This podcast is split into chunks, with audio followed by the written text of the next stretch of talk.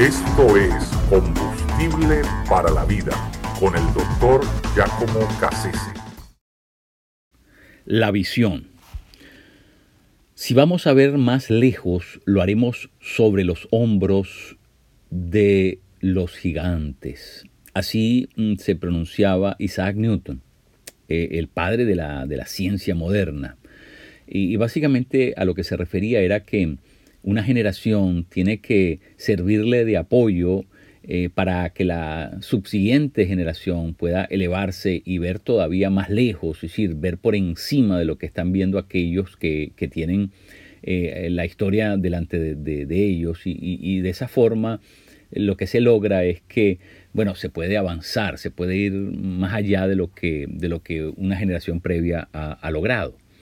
Eh, así que eh, hay una, debe por lo menos haber una interdependencia generacional. Unos deben ayudarse a otros.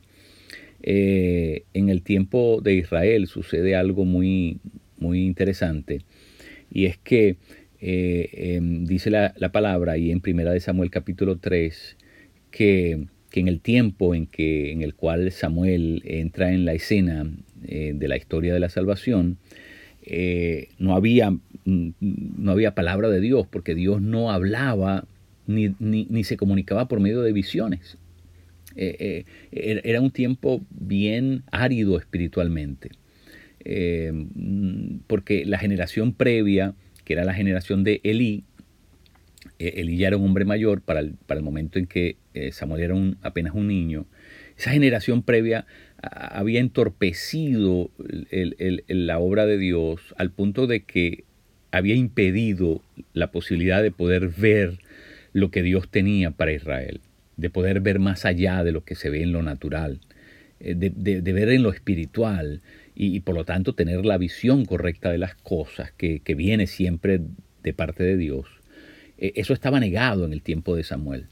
Eh, y es muy triste porque por falta de esa revelación, eh, de parte de Dios, el pueblo ¿verdad? vivía en un estado miserable.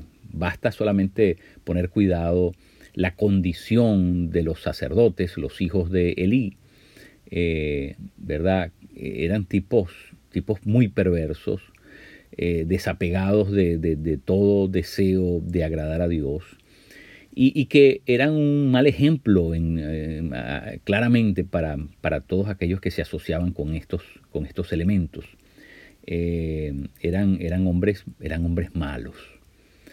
Pero todo eso era producto de que aquella generación no había servido de apoyo para la próxima y por lo tanto habían negado la posibilidad de tener la visión correcta de las cosas, la visión que Dios da. Eh, la razón por la que por la que hay pájaros que vuelan más altos que otros.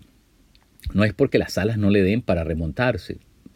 Los pájaros tienen alas y se pueden remontar eh, fácilmente. Eh, el asunto es que no todos los pájaros tienen la misma visión. Eh, por eso las águilas, para ellos es, es, mejor volar muy alto porque tienen tanta visión que de donde quiera que estén pueden ver. Otros pájaros necesitan volar más bajo porque solamente alcanzan a ver a cierta distancia. E, entonces, eh, la altura que nosotros alcancemos está determinada por nuestra visión. Y, eso es lo que pasa en el mundo espiritual. En el mundo espiritual, si no tenemos visión, es decir, si no tenemos la revelación de Dios para entender nuestra realidad y para entender eh, el ministerio al cual Dios nos llama, eh, entonces, bueno, nuestra, nuestro vuelo va a ser corto, va a ser bajo y bueno, por último, va a ser limitado. Así que Mm, de la manera en que vamos a volar, la altura, la longitud, em, todos estos elementos eh, tienen una, relación directa con la revelación que tenemos de Dios.